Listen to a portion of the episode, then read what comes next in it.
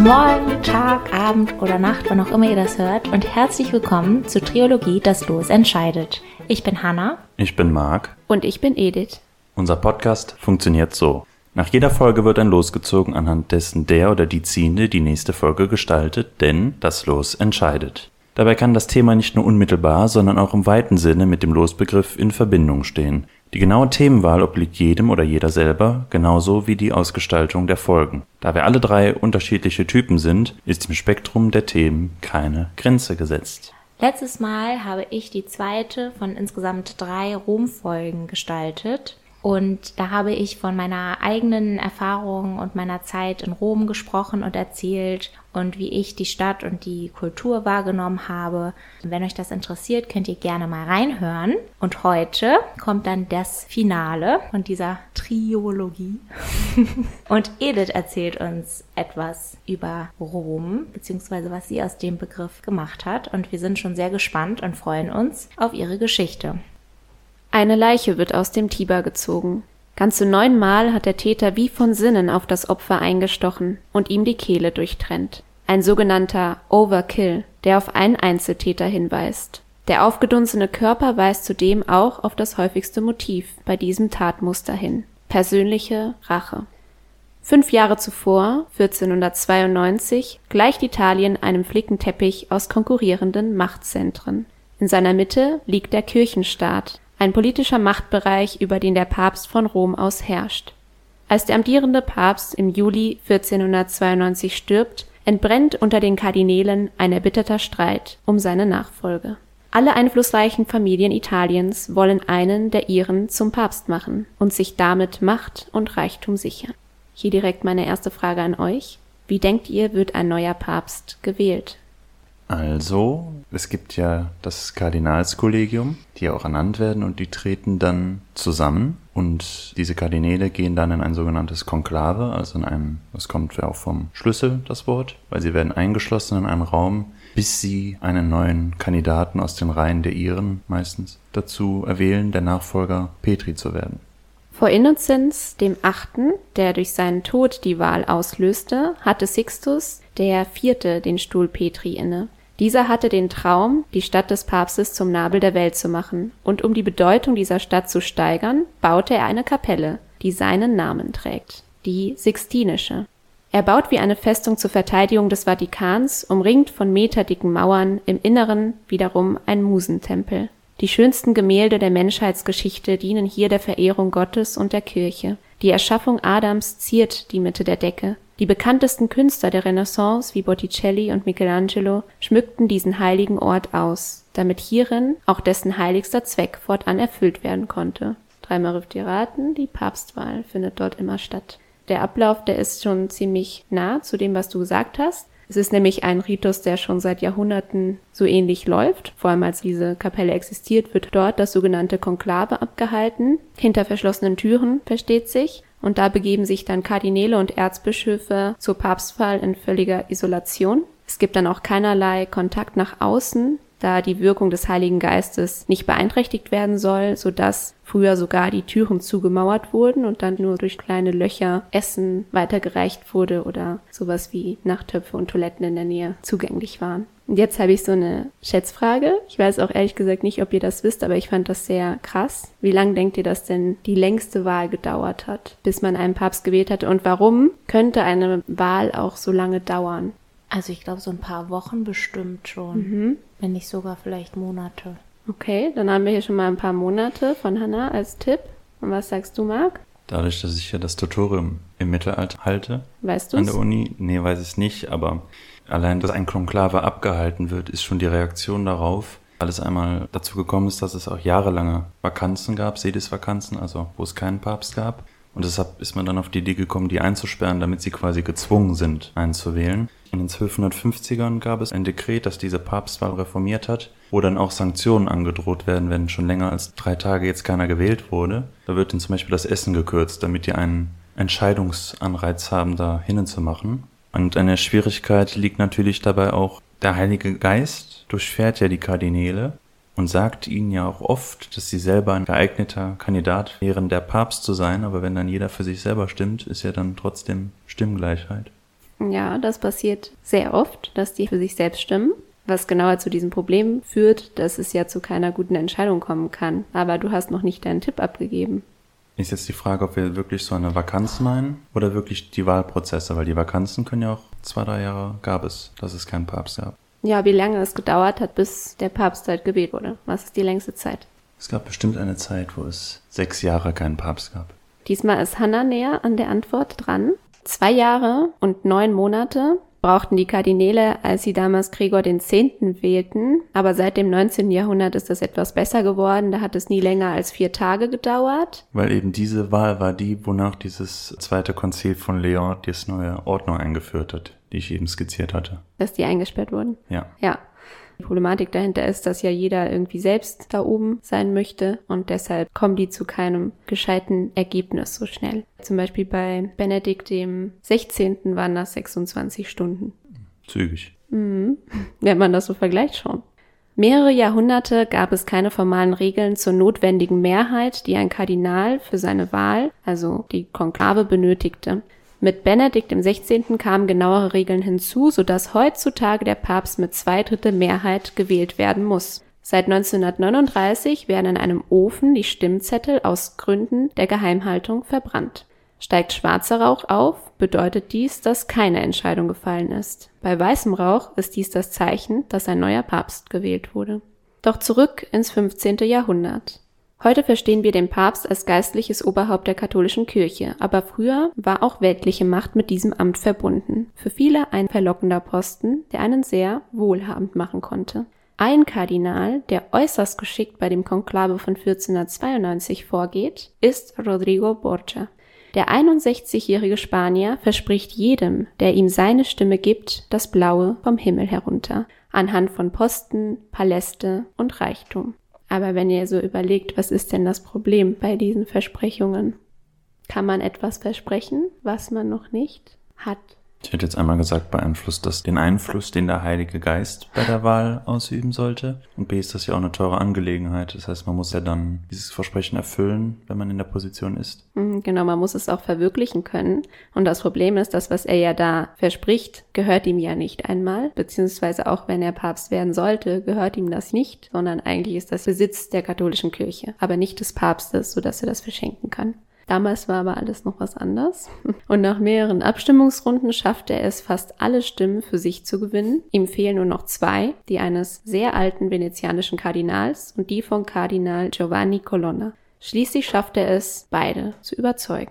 Jetzt sind wir in den Klauen eines Wolfes. Soll der erst 16-jährige Giovanni di Medici über den Borgia gesagt haben. Er nennt sich Alexander der Sechste, vielleicht nach dem großen Feldherren der Antike. Alexander hat einen Plan, der den Nepotismus seines Vorgängers in den Schatten stellt und mit dem er in die Geschichte der Menschheit eingehen wird. Einst Einwanderer aus Valencia kamen sie von außerhalb und nahmen die wichtigsten Posten in Rom ein. Alexanders Onkel Alfonso war der erste Borgia, der zum Papst wurde, genannt Calixt III. Er bringt seinen Neffen Rodrigo nach Rom, wo er zum Kardinal aufsteigt. Schnell macht sich der neue Papst aufgrund seiner skrupellosen Ausnutzung der Position jedoch auch Feinde, die den Ruf der Borgia zu zerstören versuchen. Sie wurden Marranos genannt. Das sind Juden aus den iberischen Halbinseln, die nur widerwillig zum Christentum konvertierten. Diese Beleidigung unterstellt also, dass der Papst selbst aus einer Familie mit fragwürdiger religiöser Herkunft stammt. Auch die Feiern, die Alexander im Vatikan organisiert und mit spanischer Musik sowie spanischen Botschaftern und Aristokraten einhergehen, werden misstrauisch betrachtet. Als Eindringlinge stehen die Borgia den größten römischen Dynastien gegenüber, die Familien Orsini, Caetani und Colonna, die bisher das Sagen über die Stadt hatten. Die Colonna stellten zum Beispiel schon selbst einen Papst und hatten ganze 22 Kardinäle. Das heißt, dass wir es hier mit sehr, sehr einflussreichen italienischen Familien zu tun hatten, die sich natürlich fragten, okay, sie wollen jetzt niemanden von außerhalb auf diesem Stuhl haben. Dennoch nähren die Borgia ihre Macht und sind bald eine der reichsten Familien der Stadt. Vielleicht ist euch jetzt schon mal was aufgefallen. Ich habe da so mehrfach so ein Wort genannt. Was hatten wir auch als Los in unserer Podcast-Serie? Fängt mit F an. Naja, wir hatten ja nur Familie Freundschaft. Ja, genau. Und das ist tatsächlich hier die Familie, die eine sehr, sehr wichtige und bedeutsame Rolle bei den Borgia spielt. Alexander ist nämlich ein echter Familienmensch, was ein bisschen komisch ist, weil er ist ja eigentlich ein Papst beziehungsweise ein Geistlicher der katholischen Kirche und er versucht eben jene Familie zu einer Dynastie aufzubauen, ganz nach dem Vorbild eines Königshauses. Als Frauenheld bekannt ist er der Liebling des weiblichen Geschlechts, der durch seine kultivierte und äußerst charmante Art überzeugt. Als er noch als Vizekanzler des Vatikans fungierte, arbeitete er im Bezirk Campo di Fiori, wo er Vanozza de Catanei kennenlernte, eine wunderschöne Patrizierin aus dem niederen Adel, die dort eine Taverne führte. Aus der Beziehung zwischen beiden stammen vier Kinder. Cesare, Juan, Lucrezia und Joffre. Insbesondere die ersten drei spielen in dieser Geschichte eine sehr wichtige Rolle. Aber im Gesetzbuch der katholischen Kirche heißt es ganz klar, wer zum Priester geweiht wird, muss sich zur lebenslangen Ehelosigkeit verpflichten. Was hier jedoch anders und gleichzeitig bestürzend für die damalige Zeit ist, ist, dass er seine Kinder legalisiert, also sie öffentlich auch anerkennt. Notarisch. Genau. Seinen Lieblingssohn Juan ernennt Alexander zum Präfekten von Rom und damit zum Anführer der päpstlichen Armee. Für Cesare hingegen sieht der Vater eine kirchliche Karriere vor und macht ihn zum Kardinal, wobei er ihm das Bistum Valencia überträgt. Lucrezia erhält einen hohen Bildungsgrad und wird in die Obhut von Adriana de Lima gegeben, eine Cousine zweiten Grades von Alexander, der ihr die Etikette am Hof beibringen soll. Lucrezia freundet sich dort mit Giulia Farnese an, der Tochter Adrianas, die schon bald dem Papst auffallen wird. Giulia Farnese, auch La Bella Giulia genannt, ist zu dem Zeitpunkt ungefähr 15 oder 16 Jahre alt, während Alexander bereits die 60 übersteigt. Dennoch wird Julia zu seiner Geliebten und ist sogar heute in der Peterskirche neben dem Hauptaltar als Statue verewigt. Und das finde ich sehr ulkig, weil ich habe mir dann dieses Bild angeguckt von ihr, also von dieser Statue. Und da bin ich auch wirklich dann vorbei, als wir in Italien waren. Und ich war so, oh ja, die sieht ja ganz nett aus. Die war aber in Wahrheit früher nackt. Die liegt so auf der Seite, müsst ihr euch vorstellen. Und das hat wohl einige männliche Besucher dieser Kirche so krass erregt zur damaligen Zeit, dass man sie wohl verdecken musste, weil es so zu unsittlichen Sachen kam. Ja, und das muss man sich mal denken. Seitdem ist halt diese Statue verdeckt. Aber das ist ja auch bei einigen Sachen so wie bei der Sixtinischen Kapelle auch, dass viele der, also Bildnisse zum Beispiel von Michelangelo eigentlich früher nackt waren und dann verdeckt worden sind, weil das wohl dem Anstand so besser gepasst hat. Jetzt wissen wir, warum wir keine kurzen Sachen als Frauen in der Kirche tragen. Ganz genau. Ja Schutz. Oh Mann. Ja. Und alsbald verspotten die Römer sie auch als Braut Christi, einem Ausdruck, der Nonnen vorbehalten war. Der Papst umwirbt sie, droht sogar reichlich unverblümt in einem Brief von 1494, als sie längst mit einem Edelmann verheiratet ist. Du hast dich uns treu anzuvertrauen. Wir verbieten dich hiermit, dich zu deinem Manne zu begeben, unter Androhung von Kirchenbann und ewiger Verdammnis. Also so ganz nett war der auch nicht immer, aber sie hat trotzdem sehr stark zu ihm gehalten und hat sich dann auch ihrem Mann nicht gerade viel gewidmet.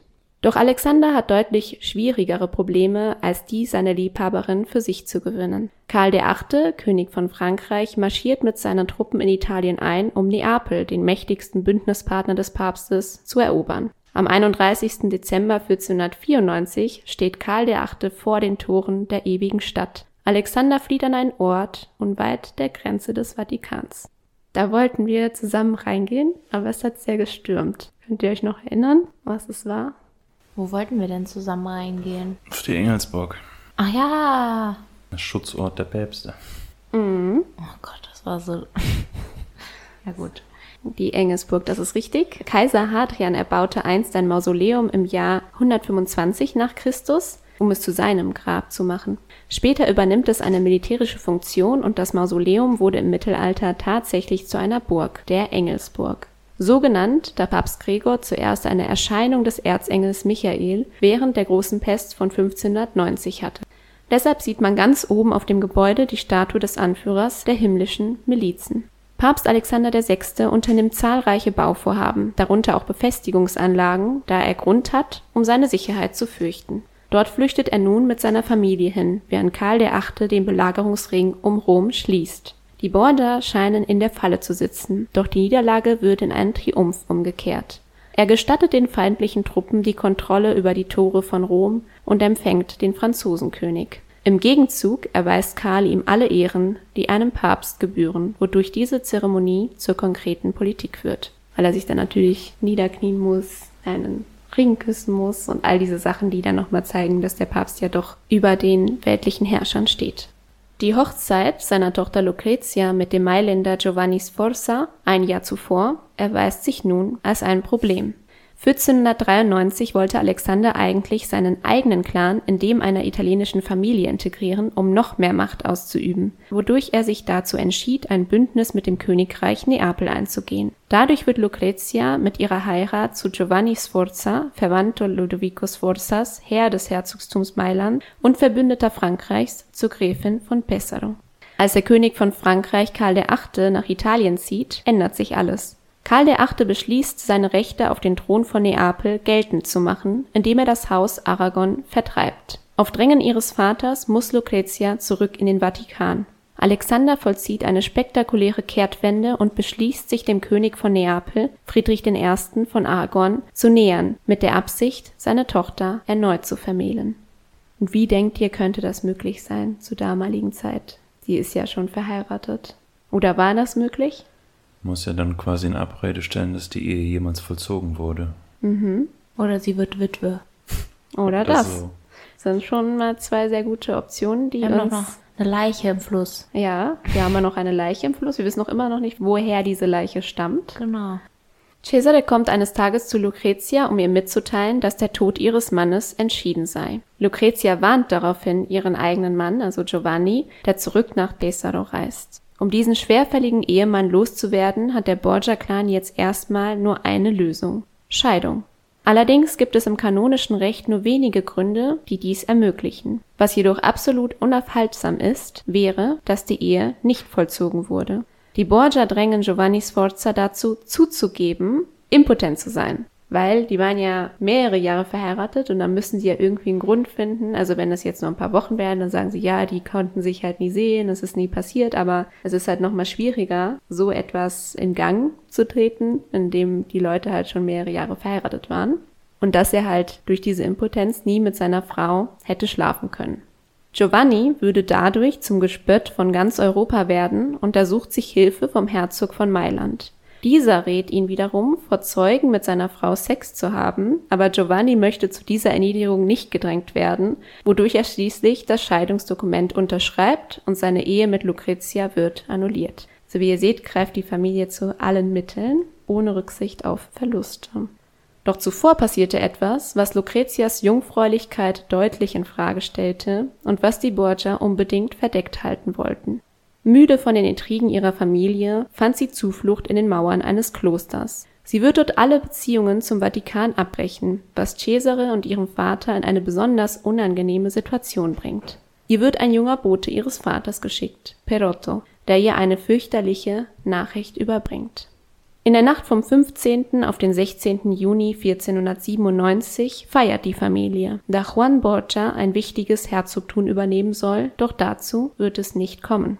Juan Borgia verlässt das Fest spät in Begleitung eines unbekannten maskierten Mannes. Beide werden zuletzt in der Nähe der Taverne von Juans Mutter gesehen.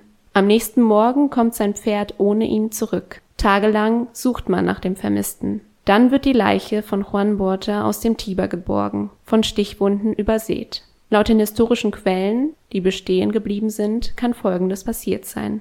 Juan Borgia und sein Begleiter ritten nachts zu zweit auf einem Pferd. Die Rekonstruktion zeigt, ein Einzeltäter hätte Juan Borgia und seinen Begleiter ohne Probleme aus dem Sattel reißen und ermorden können, beispielsweise indem ein Seil vor dem Pferd gespannt wird, das die Reiter dann abwirft und wobei der Täter diese vom Pferd zieht. Ob der Täter auch den Begleiter getötet hat oder ob dieser in den Mordfall eingeweiht war, ist bis heute unklar. Tagelang klagt und leidet Alexander. Er verzweifelt fast am eigenen Leben. Dann aber schlägt seine tiefe Verzweiflung plötzlich um in blankem Hass. Alexander gibt eine Untersuchung des Mordes in Auftrag, doch nach nur einer Woche lässt er plötzlich alle Nachforschungen wieder einstellen. Dadurch entstehen viele Gerüchte in Rom, dass es beispielsweise um Vertuschung gehe. Kennt der Papst den Täter und möchte diesen schützen? Immer wieder fällt der Name eines Tatverdächtigen, Cesare Borgia, der Bruder des Ermordeten. Denkbar ist ein Brudermord aber durchaus. Konkurrenz, Kränkungen und Eifersucht. Schon in der biblischen Geschichte von Kain und Abel sind das die Mordmotive. Fest steht, nach dem gewaltsamen Tod seines Bruders gibt Cesare die Kirchenlaufbahn auf und übernimmt die Position, die sein Vater eigentlich für Juan vorgesehen hatte. Ein Motiv hätte er somit gehabt, und er hätte diesen Mord auch im Alleingang durchführen können. Ein stichhaltiger Beweis fehlt bis heute jedoch. Juans Handlungen, dazu gehören zweifellos die Beleidigungen, die er angesichts seiner Liebschaften gegenüber der Ehre bei mehr als einer angesehenen Familie begangen hat, könnten ebenfalls ein Motiv für seinen Tod sein. Auch die Orsini könnten dahinter stecken. Sie stellen schließlich eine große Bedrohung für die Borgias dar und verfügen über eine sehr große Truppe. Es besteht eine gute Chance, dass sie hinter dem Mord stecken könnten. Was denkt ihr beiden denn dazu? Also der Mord ist ja nicht aufgeklärt und wir haben mehrere Tatverdächtige, aber was ist jetzt etwas, was euch am ehesten anspricht, wer dahinter stecken könnte? Hm, ich weiß nicht. Also. Ich gehe mal mit einem von den anderen Clans. Also nicht der Bruder. Mhm. Mhm. Also ich persönlich finde es etwas verdächtig, dass die Ermittlungen sehr schnell eingestellt worden sind, so nach einer Woche. Aber waren damals nicht eh schon alle auch so bestechlich und so? Oder wer hat die Ermittlungen geführt? Der Papst. Also der hat sie angeordnet. Ja, aber wer führt sie dann durch? Also was war das dann für eine Instanz? Ja, wahrscheinlich die päpstliche Wache. Gut, aber dann war es vielleicht im Interesse von denen, dass nicht so lange danach geforscht wird, oder? Hm. Ist halt schwierig zu sagen, weil über die Familie gibt es ja sehr viele Gerüchte, ganz allgemein. Und dann kann man das natürlich jetzt auch wieder eine Verschwörungstheorie sehen, wo vielleicht keine ist, weil es ist natürlich auch schwierig, wenn man nach einer Woche nichts hat, noch was zu finden, ohne DNA und sonst was. Ja, ich finde es schwierig. Also man kannte den Begleiter zum Beispiel auch gar nicht und der hat sich halt relativ bedeckt gehalten. Aber die Gassen in Rom waren damals halt auch sehr gefährlich, auch dunkel und da gab es dann auch viele Leute, die aus waren, Geld schnell zu machen oder sich da irgendwas anzueignen. Aber also ich bin zum Beispiel schon so eher davon überzeugt, dass da schon etwas Persönliches dahinter steckt, auch vor allem, wie er halt aufgefunden wurde. Der ganze Oberkörper durchgestochen und das sind halt schon sehr brutale Maßnahmen, die da durchgenommen worden sind. Aber man geht sehr stark auch davon aus, dass es eine Person war. Und das ist ein bisschen fragwürdig. Wie meinst du, dass es eine Person war? Man geht davon aus, dass es nur eine Person gewesen sein kann, die ihn getötet hat. Also nicht so wie bei Cäsar eine Gruppe oder so. Ah. Und auch, dass es etwas Emotionales dahinter hat. Zurück zu Lucrezia. Sie erfährt nun über den Boten Perotto über den Tod ihres Bruders. Trotz der Trauer bahnen Perotto und sie sich an und werden zu Liebhabern. Lucrezia wird von ihm schwanger. Als Cesare dies erfährt, gerät er in wahnsinnige Wut und sucht nach dem Boten. Perotto versucht wegzulaufen und versteckt sich im Thronsaal bei Alexander VI. Dort wird er von Cesare vor dem Papst erstochen. Im Alter von 17 Jahren verliert Lucretia kurz hintereinander ihren Bruder und dann ihren Liebhaber. Während ihres endlosen Scheidungsprozesses muss sie immer noch den Schein wahren. Sie muss sich vor einem Kardinalsgericht wiederfinden, um zu bezeugen, noch Jungfrau zu sein. Ihre Zimmermädchen schneidern ihr Kleid so gekonnt um, dass die Schwangerschaft nicht zu sehen ist. Da sie Tochter des Papstes ist und sie ihre Jungfräulichkeit mit einer so naiven Miene bestätigt, schenkt man ihr Glauben. Zudem fürchten sich die Kardinäle vor ihrem Bruder bei einer falschen Entscheidung, der immer offener seine Verbrechen ausübte. Giovanni Sforza, der Herr von Pesaro, wir erinnern uns, ihr Ex-Mann jetzt, der wegen angeblicher Impotenz auf seine Ehe verzichten musste, rächt sich sofort. Er meinte, wenn er seine Frau nicht berühren konnte, dann auf keinen Fall wegen Impotenz, sondern, und das müsst ihr euch mal so vorstellen, weil sie die Geliebte ihres Vaters und ihres Bruders sei. Das Inzestgerücht wird vom Papst vehement zurückgewiesen. Zum Zeitpunkt der Annullierung dieser ersten Ehe bringt Lucretia das Kind, Giovanni, welches sie von Perotto hatte, zur Welt. Um alles zu vertuschen, spricht der Papst sich als Vater des Kindes aus, um dem kleinen Giovanni ein Einkommen und eine Position zu sichern. Also Aber natürlich. alle wissen, dass das Kind von ihr ist. Nee, niemand weiß das. Viele wissen es gar nicht. Das heißt, das Kind taucht es quasi taucht einfach auf. auf. Ja, Und von, hat irgend, keine Mutter. äh, ja, von Okay, einer, ich dachte von irgendeiner Frau. So wie bei Game of Thrones so ein bisschen, ne? Ein Bastard. Hä? Aber boah, die Kirche ist so abgefuckt. Also da wundert es einen auch nicht, dass die Reformation 20 Jahre später losgeht, ne?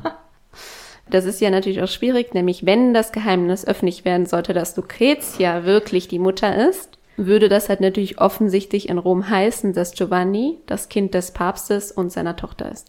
Aber er hat das gemacht, damit man halt das Kind jetzt nicht irgendwie beseitigen oder wegschicken muss oder so, sondern dass sie das immer noch in der Nähe hat.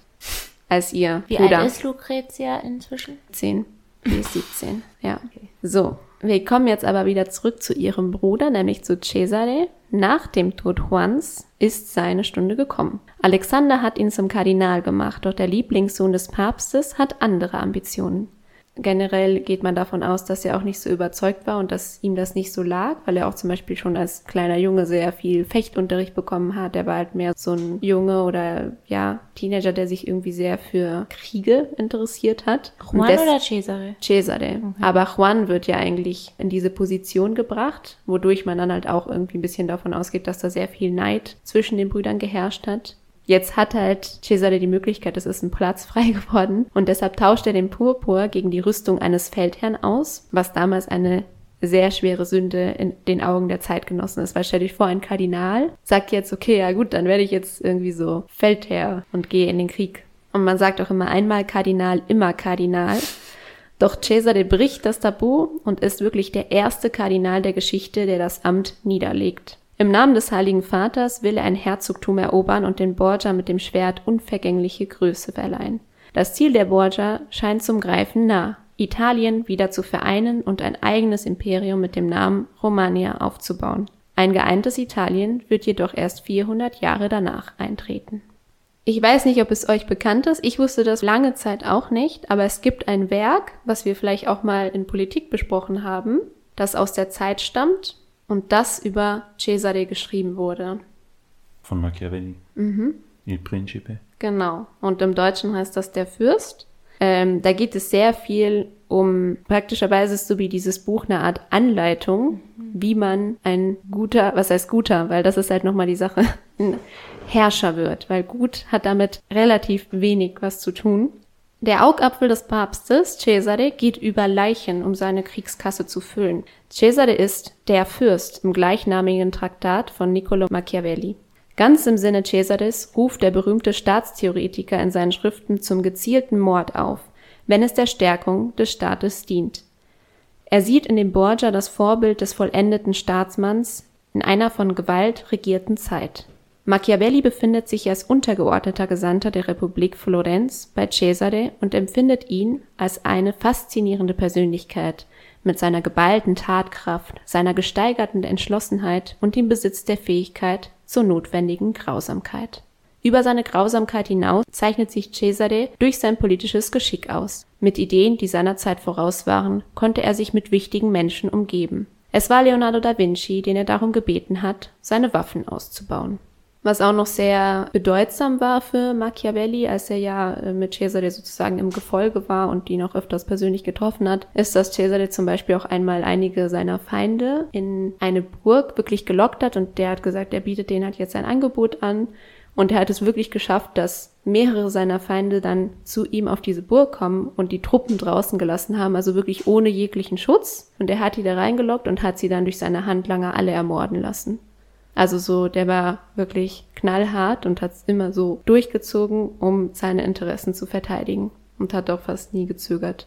Richtiger Sympathieträger. Ja, sehr. Jetzt kommen wir nochmal zurück zu der Lucretia. Wir erinnern uns, die ist 17 oder ein bisschen älter als 17, weil das hat ja sehr lange gedauert mit der Scheidung. Und sie ist wieder frei. Und was macht der Vater von Lucretia? Sie wieder verheiraten. Ganz genau. Dieses Mal mit einem unehelichen Prinzen aus dem Hause Aragon, Alfonso de Aragon, Prinz von Salerno, weil er möchte sich hier jetzt mit dem Haus verbinden, um dann doch wieder gegen Frankreich vorzugehen und so weiter. Lucretia heiratet dann im Alter von 18 Jahren den 17-jährigen Alfonso. Das war ein sehr gut aussehender junger Mann und der war zumindest schon mal etwas ähnlicher im Alter als der davor, was sich schon mal verbessert hat. Wie viel, wie alt war der erste? Mm, ja, alt. Ich weiß es nicht, aber sehr alt. Der sah auf dem Foto sehr alt, also auf dem Porträt sehr alt aus. Also ich habe nur gelesen, dass er sehr, sehr alt war.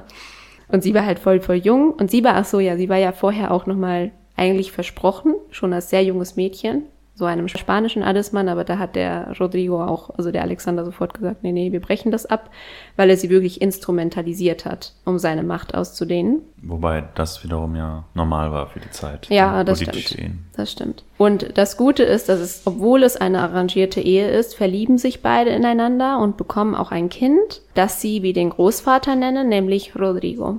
Eine Flut von Vorwürfen überschwemmt Alexander VI. Einzigartig ist, dass ihm vorgeworfen wird, seine Tochter Lucretia in Angelegenheiten des Vatikans verwickelt zu haben. Jedes Mal, wenn der Papst Rom verlässt, überlässt er seiner Tochter die Verwaltung der laufenden Angelegenheiten des Hofes und des Staates. Es ist einmalig in der Geschichte, dass eine Frau offiziell an der Spitze des päpstlichen Staates steht. Dies liegt daran, dass er großes Vertrauen in ihre intellektuellen Fähigkeiten hat. Lucretia ist neben ihrer großen Schönheit mit einer außergewöhnlichen politischen Stadtsage ausgestattet Tatsächlich sind die Tage von Alfonso de Aragon, Lucretias zweitem Ehemann, gezählt. Alexander besiegelt ein Bündnis mit dem neuen König von Frankreich, Ludwig XII., der seinerseits beabsichtigt, Aragon den Thron von Neapel zu stehlen. Das heißt, jetzt macht er wieder Sache mit den Franzosen. Also er hat ja am Anfang sich ein bisschen mit denen versöhnt, weil die halt ihn eingekisselt hatten. Dann hat er sich wieder abgewandt durch diese Ehe mit Lucretia die Zweite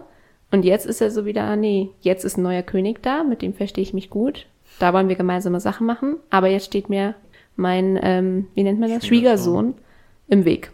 Der Ehemann von Lucrezia muss weg. Die Impotenzkomödie kann nicht noch einmal wiederholt werden. Es hat bereits beim ersten Mal geklappt, aber es gibt wirklich kein Argument dafür, es nochmal zu versuchen, da beide ja ein Kind haben. Alfonso von Aragon gerät bei Anbruch der Dunkelheit vor dem Vatikan in einen Hinterhalt. Die Angreifer sind jedoch in der Unterzahl und es gelingt ihnen nur, ihn schwer zu verwunden. Da der Weg nach außen versperrt ist, zieht sich Alfonso zurück in die Gemächer von Lucretia. Dort umsorgt Lucrezia ihn auch ganz liebevoll, weil sie auch nicht so richtig weiß, was vor sich geht. Also sie passt auf ihn auf und so weiter und das dauert ein paar Tage. Und Cesare wiederum, dieser ganze charmante Bruder von ihr, der tut in den nächsten Tagen so, als gäbe es eine Verschwörung und lässt viele Leute aus den Gemächern dort evakuieren.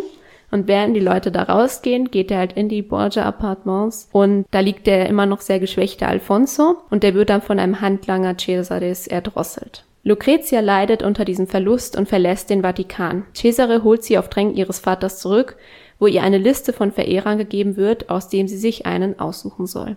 Aber auch irgendwie lustig, da hat sich der Papst dieselben Gedanken gemacht wie wir eben, wie man eine Ehe auflösen kann. Beide ja. Varianten einmal genutzt. Ja, er hat beide schon genutzt.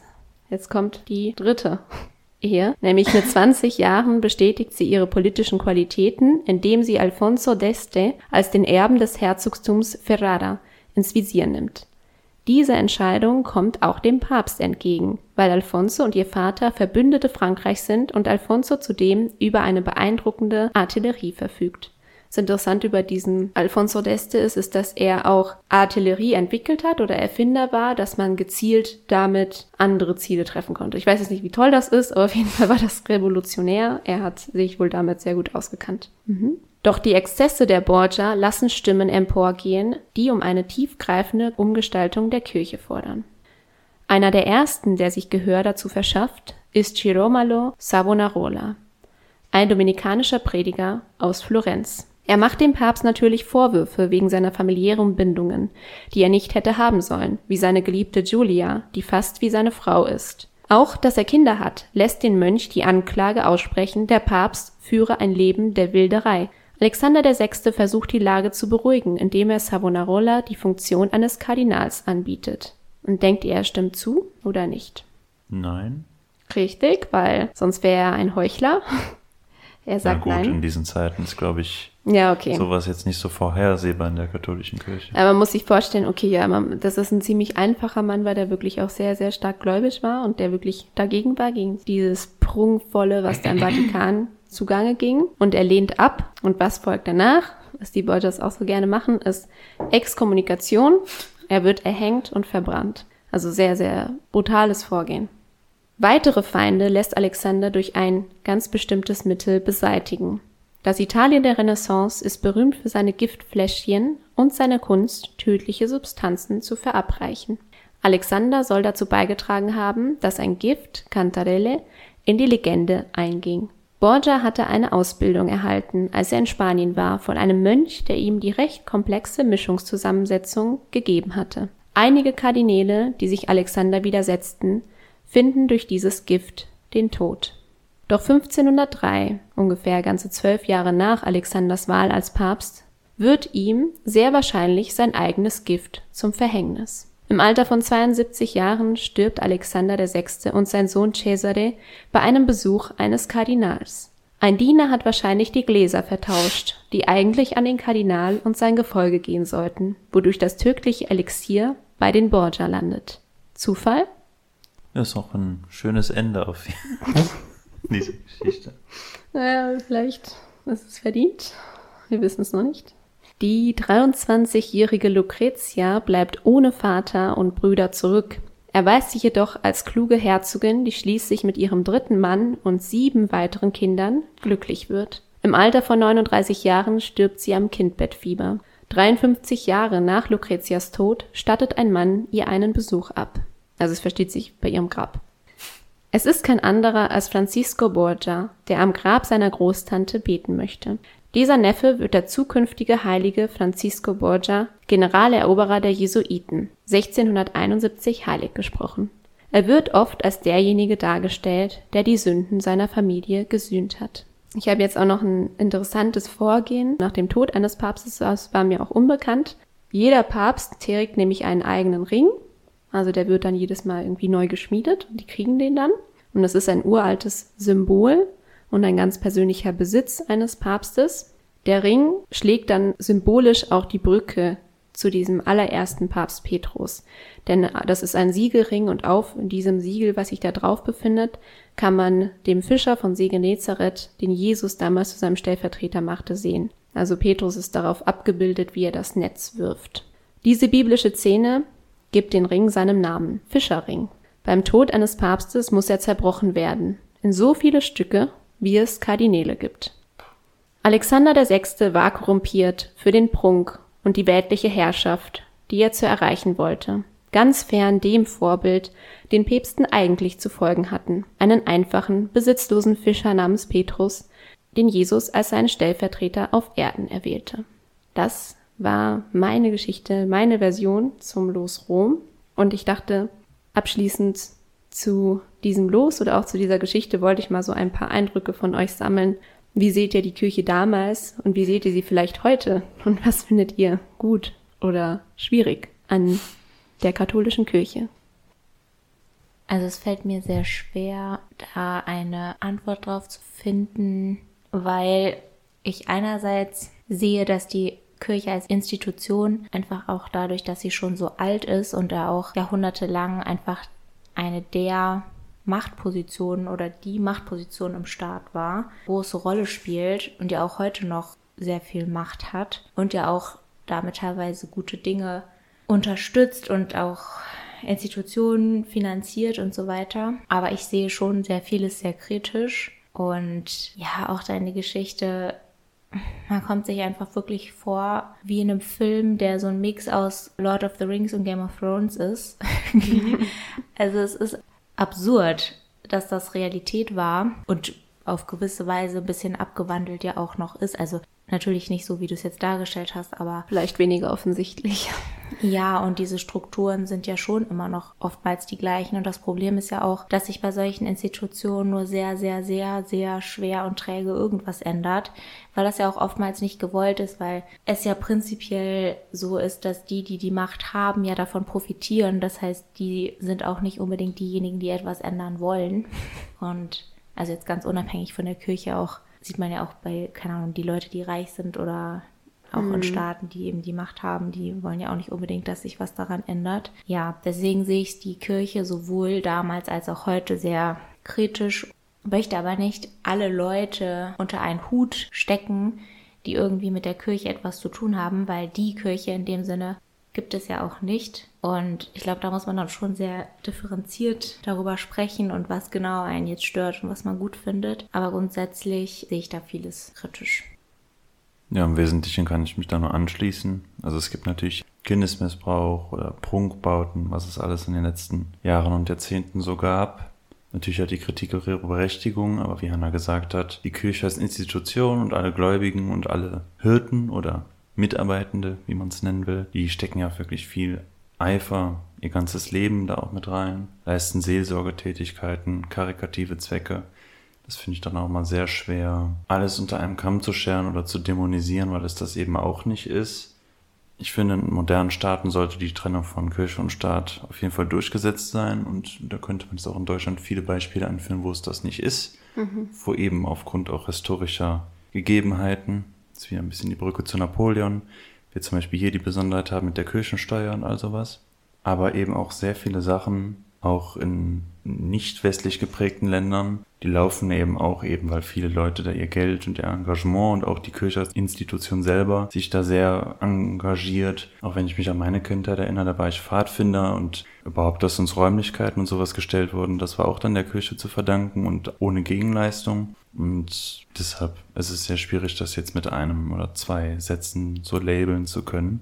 Und jetzt zu deinem konkreten Fall. Hanna hat recht, es wirkt ja wie so eine Sammelsuriumkiste von jetzt irgendwelchen lustigen Anekdoten. Wenn man das jetzt auch noch einbindet mit was im 15. Jahrhundert generell so in der Kirche passiert ist und es wäre jetzt zu lang, das auszuführen, aber die Kirche hatte keinen guten Ruf und dass jetzt am Ende dieses Jahrhunderts die Borgia-Päpste stehen, dass diese incestuösen Geschichten aufkommen, dass er seine Söhne so fördert, wie er selber in sein Amt gekommen ist. Ja, die Reformation beginnt 1517 und ich glaube, das ist dann auch kein Zufall.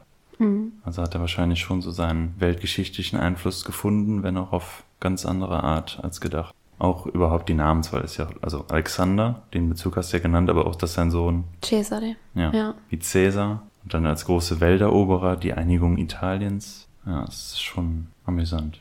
Ja, ich sehe das ähnlich wie ihr. Also ich finde es auch schwierig und man muss auch immer vorsichtig sein, dass man immer alles nur schwarz oder weiß sieht. Und jetzt wollte ich auch nochmal zu dem konkreten Fall hier sagen oder zu dieser Geschichte, dass man auch alles, was ich jetzt gesagt habe, muss man immer mit Vorsicht betrachten. Also natürlich, dass jetzt bestimmte Menschen gestorben sind, das sind Fakten, das ist so. Oder wie zum Beispiel Juan aufgefunden wurde, ähm, ist auch bestätigt worden. Aber viele der Sachen, die wir über Alexander dem Sechsten wissen, stammen von dem sogenannten Zeremonienmeister, der hieß Burkhardt. Und der hat sehr, sehr viele Tagebücher geführt und hat immer gerne reingeschrieben, was denn da so alles passiert ist. Ich habe jetzt gewisse Geschichten nicht reingenommen, weil man davon ausgehen kann, dass der da schon einiges dazu gedichtet hat. Und wir hatten ja das gleiche Problem auch bei der Folge 28 zu Caligula, dass man Quellen immer kritisch betrachten muss. Und deshalb habe ich die jetzt nicht mit reingenommen, während ich die Geschichte erzählt habe. Das wollte ich euch noch mal ein bisschen im Nachhinein erzählen, trotzdem mit Vorsicht zu genießen. Und zwar, dass beispielsweise auch Orgien stattgefunden haben sollen. Wir wissen natürlich nicht, kann auch gut sein, aber wer weiß, also wenn der sich so eine 15-Jährige nimmt,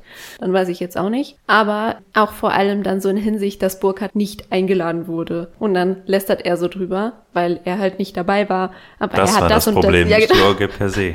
Er hat es gehört und das war ja ganz schlimm. Und die Lucretia war ja auch da und dann fallen natürlich schnell solche Begriffe wie die Hure des Vatikans oder zum Beispiel die Braut Christi für die Julia. Also viele Frauen leiden ja auch unter diesen machthaberischen Männern, die ihre Position ausnutzen. Aber es gibt sehr viele Geschichten, sehr viele Mythen, auch zum Beispiel, dass Cesare eventuell als der Mörder seines Bruders angesehen wird. Man kann es halt nicht bestätigen, man kann es auch nicht leugnen, das ist halt schwierig, aber viele Sachen, die in Verbindung zu dem Borgia stehen, unterliegen diesem Mythos. Vieles sind Fakten, aber ich sehe das auch so wie Hannah, dass es wirklich scheint, als sei das so eine Serie. Und es gibt auch viele Serien dazu. Ich habe schon zwei gesehen. Also früher habe ich die Geschichte auch sehr intensiv verfolgt. Da wird natürlich auch viel dazu gedichtet. Aber es war sehr interessant und ich glaube, was mir an dieser Geschichte so gefällt und an diesem Zeitabschnitt ist, dass so viele interessante Persönlichkeiten in Kontakt miteinander treten und wie alles ineinander umwoben ist. Und dann fallen mir dann, ah, und dann ist dieses und jenes zu der gleichen Zeit passiert. Zum Beispiel hat Christoph Kolumbus in Anführungsstrichen den amerikanischen Kontinent entdeckt Borgia war der Papst, dem damals diese auch wieder in Anführungsstrichen neue Welt präsentiert wurde und der auch dann viele der ersten Güter von dort empfangen hat und der auch natürlich die anderen Adlige dazu ermutigt hat oder die dazu hat übereingehen lassen, dann über gewisse Gebiete zu herrschen, andere Menschen zu unterdrücken, obwohl er auch gleichzeitig dann wieder gesagt hat, ja, nee, wir alle Menschen seien ja gleich, aber damit meint er natürlich, man müsste alle missionieren. Und dadurch sind auch viele schlimme Sachen in anderen Teilen der Welt passiert, die halt diese eine Person, die da sitzt, beeinflusst. Und das finde ich halt auch nochmal krass bei der katholischen Kirche oder bei anderen Religionen, die so wie einen Stellvertreter oder Stellvertreterin haben. Ein Mensch, der halt genauso ist wie wir, finde ich, der genauso Fehler begehen kann, genauso gute Sachen machen kann. Aber ich finde es immer schwierig, wenn man dann jemand so als heilige Person ansieht oder diese Person so vergöttert. Und das sollte ja eigentlich nicht sein. Und deshalb war es mir auch wichtig, nochmal diesen Bezug zu erstellen zu diesen Anfangspapst vor sehr, sehr langer Zeit, wo es ja ähnlich wie es bei Savonarola bei der Kritik darum ging, dass man ja eigentlich eine bescheidene Funktion hat und Güte ausstrahlen soll und Verständigung. Und natürlich was Savonarola auch nochmal so ein krasser Fanatiker. Und das muss man ja auch immer sehen, dass bestimmte Menschen dann auch irgendwie aus dieser Zeit vorsagen wollen, wie man zu leben hat. Ne? Und das muss man auch kritisch betrachten. Aber ja, das finde ich zumindest interessant an dieser Geschichte. Und zur heutigen Sicht schließe ich mich da eigentlich relativ stark zu euch an. Ich finde, die Kirche, Institution macht viele Sachen gut und viele Sachen auch sehr schlecht. Ich hoffe aber, dass sich das mit der Zeit immer mehr aufrollen wird und vielleicht haben wir auch irgendwann mal eine Folge, wo wir dann nochmal über Religion oder so aus der heutigen Zeit sprechen. Das war jetzt eher so in der Vergangenheit, aber natürlich kann man gewisse Bezüge zur Aktualität herstellen. Vielen Dank für deine Folge. Vielen Dank. Gerne. Bei deinen vorletzten Ausführungen habe ich auch an meine Frage der letzten Folge gedacht. Ähm, was er den Papst fragen wollte, hatte ich ja darauf geantwortet. Ich hätte ihn gefragt, was er sich gedacht hat, als er gewählt worden ist, gerade weil er ein Mensch ist. Ja. Aber in diese Stellvertreterposition kommt. Ja. ja.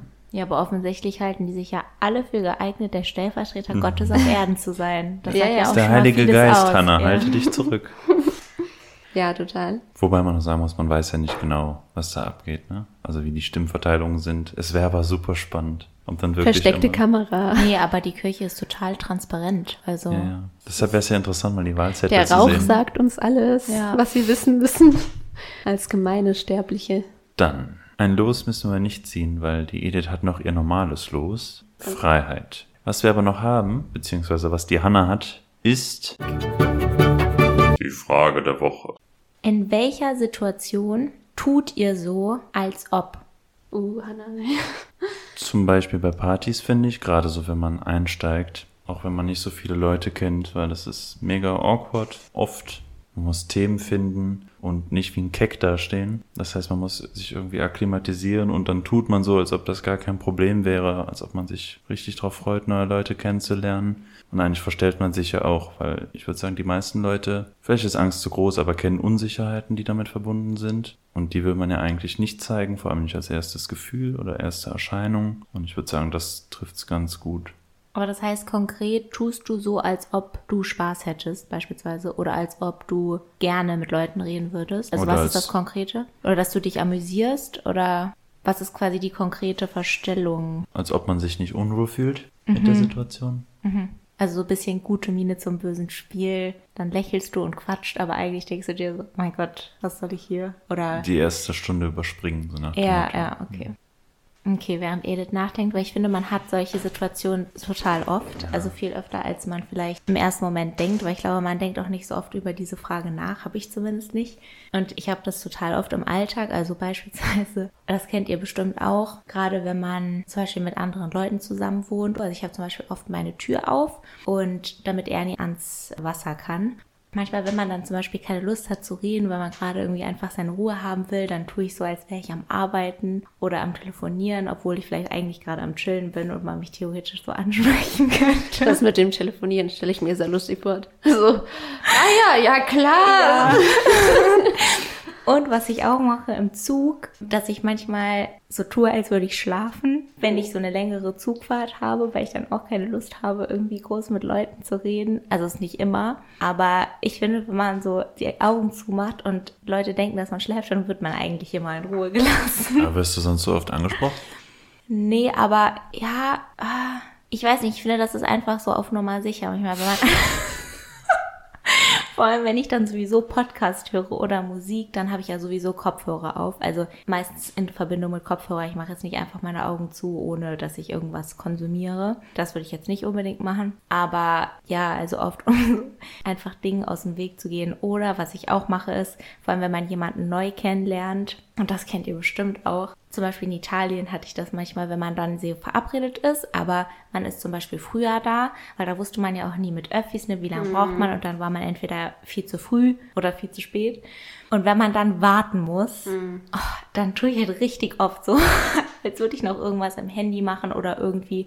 Also oft macht man man noch so dann ja auch was so, am Handy, äh. ja, aber eigentlich will ich einfach nur nicht wie so ein Opfer da rumstehen, weil man ja auch immer angeguckt wird. Und vor allem nicht in dem Moment, wo die Person dann auch kommt, weil ich finde, es ist so ein unangenehmer Moment, wenn man sich das erste Mal sieht und man aber noch nicht nah genug beieinander ist, um Hallo zu sagen, aber auch nicht zu weit entfernt, um so zu tun, als hätte man die andere Person noch nicht erkannt.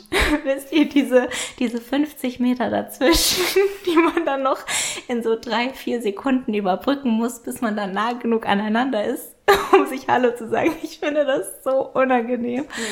Und dann tue ich meistens so, wenn ich die Person eigentlich schon gesehen habe, dass ich sie noch nicht gesehen habe und dass ich dann oder dass ich so richtig demonstrativ, wenn ich sie schon gesehen habe, einfach schon, wenn sie noch weit weg ist, trotzdem schon so winke, weil ich es einfach nicht aushalten kann, dass ich dann einfach nur so dastehe und nicht weiß, wo ich hingucken soll. Weil man starrt sich ja dann auch nicht die ganze Zeit an. Und diese Situation finde ich einfach ganz schlimm und da tue ich immer so, als ob irgendwas. Okay, verstehe. Ich bin dann so, wenn ich weiß, dass ich auf jemanden warte, dann wink ich. Wenn ich mich gut mit der Person verstehe, oder so zumindest auch so gute Bekannten sind, dann bin ich so, hey, hallo. Wenn die so auf der anderen Straßenseite sind, aber sonst ja kann ich dieses Gefühl verstehen. Ich glaube, so, wenn man wartet auf jemanden und verabredet, dann ist es ein bisschen doof. Also voll nachvollziehbar.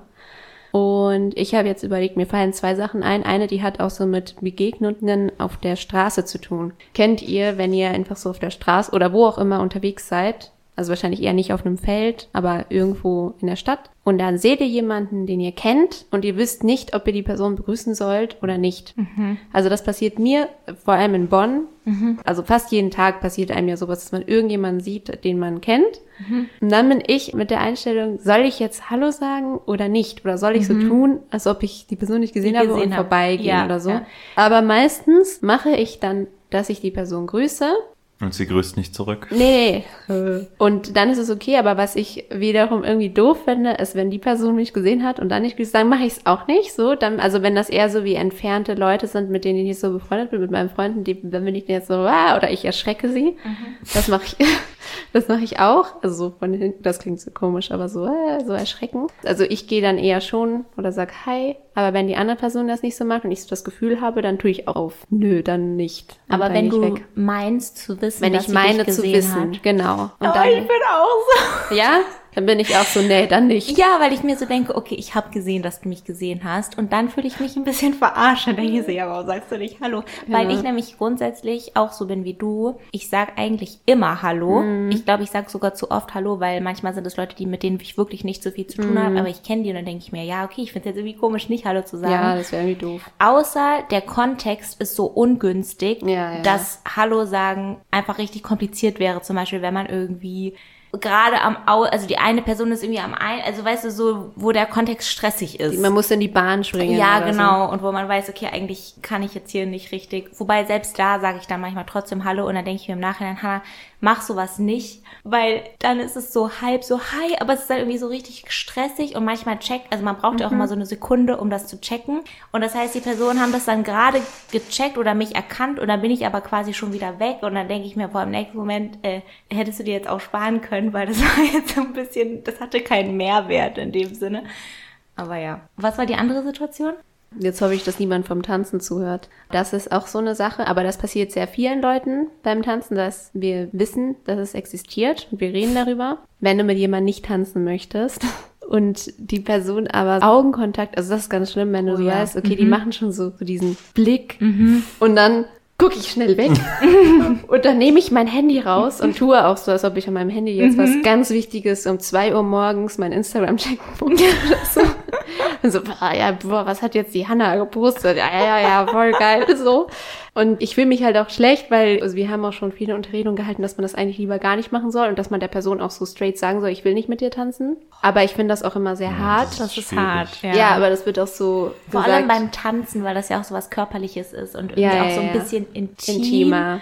Genau. Und dann ist es halt schwer, weil wenn du in einer Community bist, wo alle tanzen und du kennst die meisten, gibt es natürlich auch immer Leute, die irgendwie dann, wie bei jeder Gruppe, dann doch nicht so angenehm sind. Und dann bei dem sage ich das leider auch sehr oft so wie, nee, jetzt gerade nicht oder ich, äh, nee, ich ruhe gerade aus. Und manchmal ruhe ich halt wirklich gerade aus. Und dann gerät man in das sogenannte Dilemma, was auch viele meiner Tanzfreunde kennen. Das ist nämlich, wenn du gerade der Person gesagt hast, nein, äh, ich mache gerade eine Pause und dann, Und dann kommt jemand, der jemand richtig an. gut ist und, dann, bist du so, nee, nee, dann bist du so, so, bin ich jetzt nett oder höflich? Und sage dann der Person ab, weil Mhm. ich habe ja gesagt, ich mache eine Pause. Oder bin ich jetzt so skrupellos Ja. und tanze mit der Person? Ja, ja, ja. Und ja. das ist halt schwierig, weil ich natürlich auch die andere Seite gehört habe Mhm. von Leuten, die dann mir erzählt haben, ja, ich habe schon mal aufgefordert und dann sagt die nee und dann tanzt die aber Ja, danach boah, direkt. das und ist das so hart, ist halt ja. richtig hart und deshalb fühle ich mich auch manchmal nicht so gut mit diesem Ich tu so. Aber auch dieses direkte, nein, ich möchte nicht mit dir tanzen, weil du kein Deo benutzt.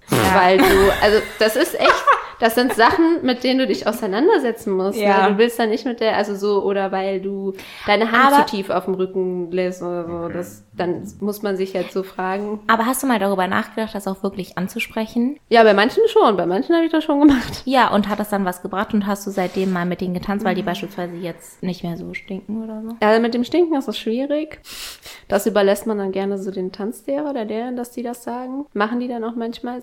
Aber ähm, wenn die unangenehm sind, dann sage ich schon was, weil das geht dann zu weit. Und Ja. da muss man auch so die anderen Follower oder so schützen und dann sagt man sowas wie, hey, so weißt du gerade, wo du deine Hand hast oder so, das geht gar nicht. Und das ist nicht mein Schulterblatt, das ist mein, weiß nicht, Aber- Unterrücken.